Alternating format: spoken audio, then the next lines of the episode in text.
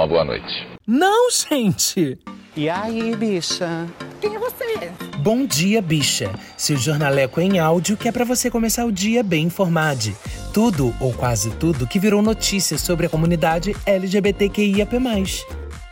Olá, olá, ouvintes do Bom Dia Bicha. Bom dia para você. Eu sou Fernando Arazão, sou o host de um podcast chamado Fora do Meio, que é um podcast LGBT que a gente trata de alguns temas relacionados à comunidade LGBTQIA+, né? E eu tô passando aqui para convidar vocês para daqui a pouquinho, às 13h13, guardem esse número, vai sair o um episódio novinho, o primeiro episódio dessa temporada 2022 no Fora do Meio, onde eu vou estar tá falando sobre primeira vez, a primeira vez do homem gay, uma presença presença, inclusive, do Dan, que vocês conhecem, o roteirista aqui do Bom Dia Bicha. Então você pode acessar o episódio no www.foradomeio.com.br ou no seu agregador favorito, só procurar Fora do Meio Podcast e fazer parte dessa discussão que é extremamente importante. Aguardo vocês lá no feed do Fora do Meio. Um beijo grande, um beijo GG e um beijo Dan.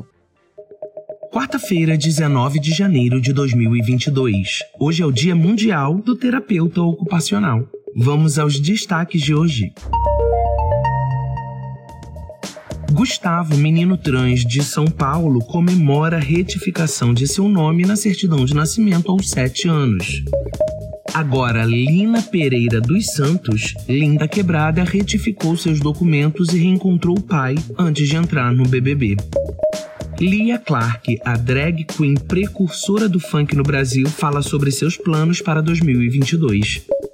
Olá, eu sou GG e este é mais um Bom Dia Bicha, seu podcast diário de notícias LGBTQIAP+. Deu na revista Crescer. Menino trans de 7 anos comemora retificação de nome na certidão de nascimento publicado em 16 de dezembro de 2021 por Sabrina Ungarato. A atendente paulista Jaciana Batista, 34 anos, é mãe de três: Nicole, de 13, Edgar, de 10 e Gustavo, de 7 anos. No entanto, o caçula Gustavo nem sempre se chamou assim. Ele nasceu menina, mas aos dois anos já começou a dar sinais de que se identificava com o sexo oposto. Ele começou a rejeitar tudo. Quando eu colocava um vestido, ele tirava e colocava as roupas do irmão. Uma vez irritado, começou a arrancar os cabelos porque coloquei um laço nele. Lembra? A mãe conta que nessa época não entendia absolutamente nada sobre crianças trans. Fiquei bastante aflita, levei ele a um neuropediatra, a um psiquiatra, ele fez eletroencefalograma e nada. Os médicos falavam que ele não tinha nada. Até que, ao contar sobre o Gustavo para uma prima, ela me mandou a reportagem sobre a história de uma menina trans e percebi que eu também tinha um filho trans. Mas o caminho a partir daí não foi fácil. Gustavo sofreu ataques e agressões principalmente no ambiente escolar. Vi meu filho ser espancado e sofrer agressões psicológicas na escola ao contar que não era uma menina e sim um menino. Ele sofreu muito, não queria mais nem ir para aula e tinha medo das crianças. Depois disso, resolvi buscar ajuda e apoiá-lo. Quando o escutei, simplesmente entendi e permiti que ele pudesse ser ele mesmo.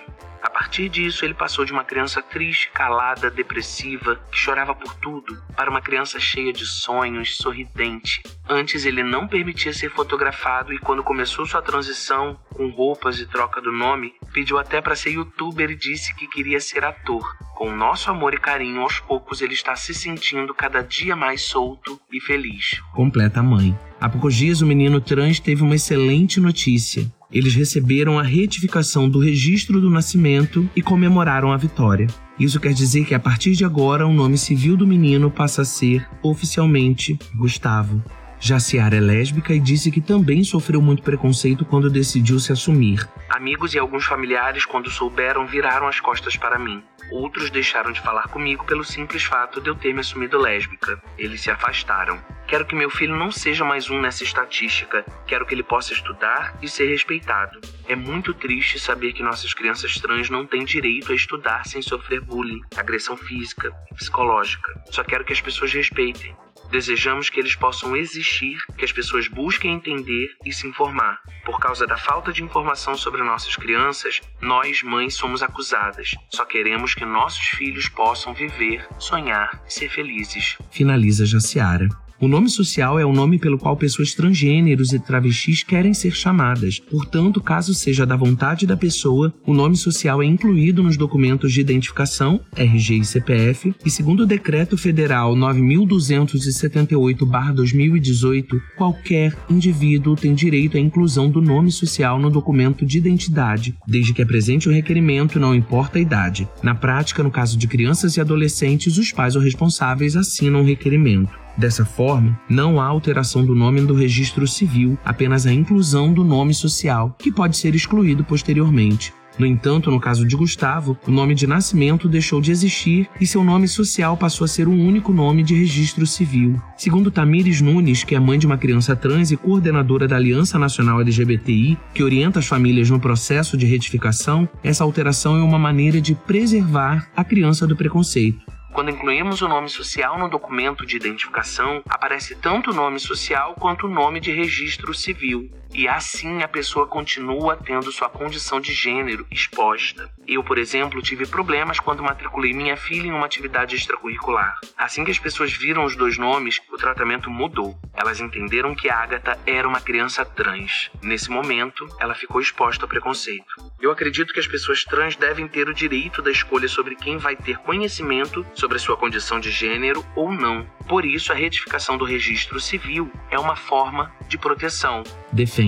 Para maiores de 18 anos, o processo de retificação acontece diretamente via cartório, mas para menores é por meio de um processo judicial a família precisa entrar na justiça solicitando a retificação. Feito isso, aí sim o processo vai para o cartório onde acontece a alteração do nome nos documentos. Explica Tamires. Mas e se a criança destransicionar futuramente? Esse processo pode ser revertido. O que devemos entender é que, enquanto a criança ou adolescente apresentar a identidade de gênero daquela forma, é importante preservá-la do preconceito e proporcionar o maior conforto e bem-estar na sua vida. Finaliza esse ainda é um tabuzão, né? Mas nós precisamos falar sobre a identidade de gênero e a orientação sexual de crianças. O assunto é sim delicado, mas o respeito à manifestação da sexualidade e da própria identidade de gênero é um direito da criança importantíssimo ressaltar aqui que isso não significa, não significa expor a criança a um ambiente erotizado. Definitivamente não estamos falando isso. Isso é inapropriado e é criminoso, ok? A criança pode e deve vivenciar as experiências próprias de sua idade e, na dúvida, responsáveis procurem ajuda médica e psicológica para o correto esclarecimento sobre o assunto e como quaisquer situações devem ser conduzidas, tá? Importante dar uma sinalada nesse viés porque, infelizmente, crianças são expostas a situações criminosas envolvendo adultos, e isso é uma violência física e psicológica que deixa marcas por toda uma vida. Posto isso, vamos ao Gustavo e sua linda história de pertencimento. Porque é sobre isso, né? Se reconhecer e ter a possibilidade de pertencer a si mesmo. Jaciana, mãe, que bem você fez a seu filho de possibilitar que ele viva a vida sendo quem ele é desde cedo. Quantas de nós, pessoas da comunidade LGBTQIAP+, tivemos o privilégio de sermos quem somos desde cedo, desde sempre? A infância das pessoas LGBTQIAP+, costuma, infelizmente, vir acompanhada de uma série de traumas e violências porque responsáveis, famílias, escolas, via de regra, nunca estão devidamente preparadas para lidar com as nossas crianças na sua plenitude. E sei, por experiência própria, e sei que você, pessoa LGBT, que IAP+, que está me ouvindo, também sabe que a gente carrega as dores desse tempo de incompreensão, de não reconhecimento de nós mesmos, de não pertencimento para a vida toda. E nem todos temos o privilégio de poder tratar isso com ajuda profissional depois. Nosso desafio de sermos quem somos começa bem cedo. Então precisamos contar belas histórias como a do Gustavo, pra gente saber que pode ser incrível sim ser uma criança LGBTQIAP+, e num tempo como o nosso, em que o acesso à informação nos possibilita essa conversa, a gente pode buscar providenciar que haja menos sofrimento na infância de pessoas da nossa comunidade. Deu no Splash Wall, BBB 22. Lin retificou documentos e reencontrou o pai antes do confinamento. Publicado em 16 de janeiro de 2022 por Redação Splash Wall. Segunda mulher trans a participar do BBB em 22 edições do programa, a cantora Linda Quebrada, de 31 anos, passou por momentos de emoção registrados em seu Instagram semanas antes de ser confinada para o reality show global. Em 7 de janeiro, Lin compartilhou com seus seguidores uma grande vitória: a retificação dos seus documentos de identidade. E se transformar, eu rio. Sim, eu matei o Júnior para me lavar escreveu a cantora em seu Instagram pessoal, compartilhando seus novos RG e certidão de nascimento, constando seu nome verdadeiro, Lina Pereira dos Santos. Além disso, Lin compartilhou outro momento de emoção dois dias antes de mostrar seus novos documentos, o reencontro com o pai Lino. Com vocês, Lina e Lino, frente a frente. Depois de muitos e muitos anos, mais do que eu consigo me lembrar, finalmente nos conhecemos. 2022 começou realmente com tudo. Feliz ano novo para todos nós. Escreveu a cantora. No vídeo postado, seu pai também fala sobre a emoção. Eu ainda não entendi até hoje como você se transformou da água pro vinho. Conta Lino, abraçado a Lin. Tá vendo? Esse é um mistério. Respondeu a cantora aos risos, trocando um Eu Te Amo com o pai na sequência. Lin é uma das dez integrantes do camarote famosos convidados pela produção para participar do BBB 22. Lina maravilhosa se libertando do que não faz mais sentido, que era ser, entre aspas, quem ela não era e encontrar seu pai. Eu acho que a gente tem tanto ainda a aprender, conhecer e contemplar Linda Quebrada. Eu amo que ela diz ser agitadora cultural, sabe? Se você não assistiu Segunda Chamada, uma série vida real da educação brasileira, incrível, para mim particularmente uma das melhores produções de todos os tempos da Globo e tá disponível no Globoplay. E não viu a performance de Linda Quebrada como Natasha, você tá muito por fora de um monte de coisas, mas principalmente da carreira dessa gigante. Eu tô muito feliz dela estar no BBB. Eu tô ansiosa para que ela entre logo. Boninho, SUS, Pfizer, façam alguma coisa agora. Pelo que podemos ver no primeiro episódio do BBB, ela tá super bem e tá só esperando mesmo o prazo certo para entrar na casa sem expor ninguém a risco de contágio, né? E já temos inclusive a pérola da edição até agora, que se vocês notarem bem, tem significados. Levanta a cabeça, coroa, senão a princesa cai. ela é filósofa, sim. Ah, tem uma curiosidade também em segunda chamada. Você sabia que Arthur Aguiar faz uma participação como namorado da Lin? É babado. Assista. E se transformar, eu rio. Viva grande, linda quebrada. Viva Lina.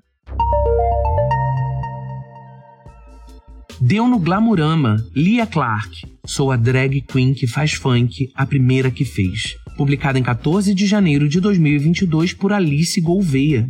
Lia Clark promete que 2022 será seu. Completando meia década de uma carreira consolidada, a artista que tornou-se nacionalmente conhecida com o hit Trava Trava, em 2016, tem grandes planos para o ano que acaba de começar. Acho que por tudo que passamos, agora estou mais esperançosa com o fim desse terror. Fala Lia em entrevista ao Glamurama. Pensando na minha carreira, estou muito animada porque vou lançar meu próximo CD que será dividido em duas partes: Lia e Clark. É meu terceiro álbum de estúdio, um trabalho que tenho muito orgulho e satisfação. Me envolvi 100% em cada detalhe, eu vi tudo nascendo. Quero reviver os primeiros momentos da minha carreira e conseguir me reconectar com a Lia lá do início, com a afobação e a alegria que ela tinha em estar fazendo música. Também estou 100% focada no funk. Quero que as pessoas entendam cada vez mais que sou Lia Clark, a drag que faz funk, a primeira que fez. Essa é a maior ideia do álbum. Confessou a artista que não falou sobre previsões de lançamento. Lembro de assistir TV na minha infância e adolescência e não me reconhecer nas pessoas que estavam ali. Não via ninguém igual a mim, alguém para que eu pudesse olhar e dizer: também posso. Por isso, hoje fico muito feliz quando falam que sou referência, porque comecei do nada e sempre sonhei em trabalhar com música, mas nunca imaginei que seria possível, ainda mais como drag. Relembra Lia, que acrescenta: É muito gratificante saber que, além de ter conseguido, inspiro outras pessoas a acreditarem em seus sonhos. Tenho certeza que muitos me olham e pensam: se a Lia está ali, eu também consigo. Como não tinha referências de uma gay pobre preta como eu, as minhas referências foram mulheres. Sempre falo que a maior de todas para mim foi a Valesca Érica, Popozuda.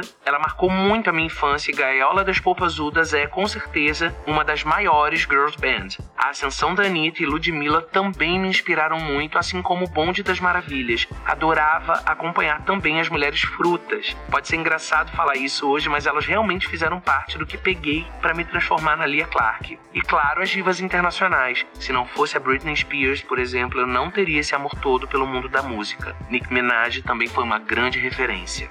E a arte drag ainda é marginalizada? Acho que as pessoas estão começando a ver drags e pessoas LGBTQIAP+, como artistas grandes, não só nichados para um público específico ou enfornado em uma boate. Finalmente estão conseguindo enxergar a grandeza dessa arte e onde ela pode chegar. Ver a Glória Groove ganhando o show dos famosos no Domingão, para mim, para artistas LGBTQIA+, e para as drags, é um marco porque ela realmente mostrou como somos plurais. Não é só bate-cabelo, humor ou hostess de balada. A gente pode sim ganhar um programa da maior TV aberta do país, pode estrelar um reality show, pode ser uma das artistas mais ouvidas do país, como a Pablo Vittar, pode fazer funk, como a Lia Clark, pode ser esperta e dar aula, como a Rita Von Hunt. As pessoas estão começando a entender isso. Infelizmente, existe uma parcela, uma grande parcela da nossa sociedade que ainda tem um bloqueio e que é preconceituosa. Existe essa barreira, mas estamos quebrando-a aos poucos. O preconceito não acabou. É isso mesmo, hein? Eu amo Lia Clark e amo muito termos uma drag essencialmente funkeira. De fato, desde sempre, essa foi a pegada do som da Lia e a gente tá muito na vanguarda da arte drag no mundo, gente. Em lugar nenhum do mundo temos drag queens no mainstream da música como temos aqui. E Lia faz parte dessa geração incrível que tá fazendo história. Daqui a 50 anos, quando pensarmos a história da música brasileira, teremos o tópico drags na música brasileira e certamente Lia estará lá. E esse, gente, é um feito da nossa comunidade. As LGBTQIAP+, estão, sempre estiveram e sempre estarão em todos os lugares, fazendo história. Lia faz parte de uma geração de transformação em um momento do país em que isso, sua existência, é uma resposta a tanto retrocesso. A cultura é uma das manifestações mais poderosas de resistência. Que importante termos a arte drag tantas referências dessa manifestação e Lia entre elas como um dos expoentes da resistência no país no nosso tempo. Que privilégio! Chegamos ao final de mais um Bom Dia Bicha e que episódio sobre esperança, sobre sermos quem somos, né? Fazendo o roteiro eu terminei sorrindo real. Tô louco pra ouvir a edição final, que eu escuto junto contigo, tá? A responsabilidade de Rod Gomes aí. Mentira! Não, mas verdade, eu confio tão cegamente que, de fato, quando eu subo episódio no agregador, eu nem preciso ouvir. Eu amo ter a experiência de ouvir o programa no momento por qual ele foi feito. Pra amanhã, assim que eu acordo, tomando meu café, é a hora que eu dou play. E no início do episódio, você pôde ouvir o maravilhoso Fernando Arazão, host do podcast Fora do Meio, que para mim é mais do que um podcast podcast. Eu acho real que o Fora do Meio é um documento da nossa cultura e da nossa militância no nosso tempo, na nossa podosfera. Fernando, eu te respeito demais, eu te admiro muito, viu? O Fora do Meio tem uma newsletter feita pelo Fernando, o Era Uma Vez Uma Gay, que eu sigo como a louca da newsletters que sou, e é um spin-off do podcast. Então, tenha a experiência completa. Ouça o Fora do Meio, já assina, já segue lá nas plataformas e assine a news. E conheça o movimento LGBT Podcasters também através da hashtag. Conheça os programas que fazem parte do movimento. Ouça podcasts feitos por pessoas da nossa comunidade para pessoas da nossa comunidade. Obrigado, Fernando, por toda a sua contribuição para nossa resistência. Para mim é de um valor gigantesco te ter aqui no Bom Dia e a gente ainda vai gravar juntos, tá? Aguarde o convite. Ouça hoje a estreia da temporada 2022 do Fora do Meio, hein? E seguindo na tour de divulgar gente boa, ideia boa, iniciativa boa, mais uma vez reforço que a gente tá com o espaço aqui aberto para falar sobre o seu projeto, o seu corre, sobre eu para a comunidade LGBTQIAP+, Ou se você não tem exatamente o corre, mas conhece quem tenha, conta pra gente sobre esse corre, divulga com a gente. Manda uma mensagem de voz lá no Anchor contando um pouco mais, chamando os nossos ouvintes para conhecer você, o seu projeto, ou o que você tá apresentando pra gente. Pode mandar mensagem de voz também na DM do Twitter ou no direct do Instagram, onde você preferir. A gente quer disponibilizar esse minuto de áudio no episódio para divulgar esse corre. Se você preferir, pode mandar também por e-mail lá no quilbichapod.gmail.com. Os arrobas, o e-mail, enfim, tá tudo na descrição do episódio, juntamente com os links para as matérias completas. O Bom Dia Bicha conta com identidade visual e edição de Rod Gomes, pesquisa de Dan Pereira, roteiro de Dan Pereira e GG, eu mesmo, que além de apresentar, também faço a produção geral. O programa faz parte do feed do Kill Bicha, um podcast queer, que está no selo Fio, a rede ativista de vozes. Ouça os outros episódios, compartilhe nas suas redes sociais, não deixe de nos marcar e de nos seguir. Que episódio potente, hein? Ouça, compartilhe, reflita, que é para isso também que a gente está aqui. Um beijão e até amanhã.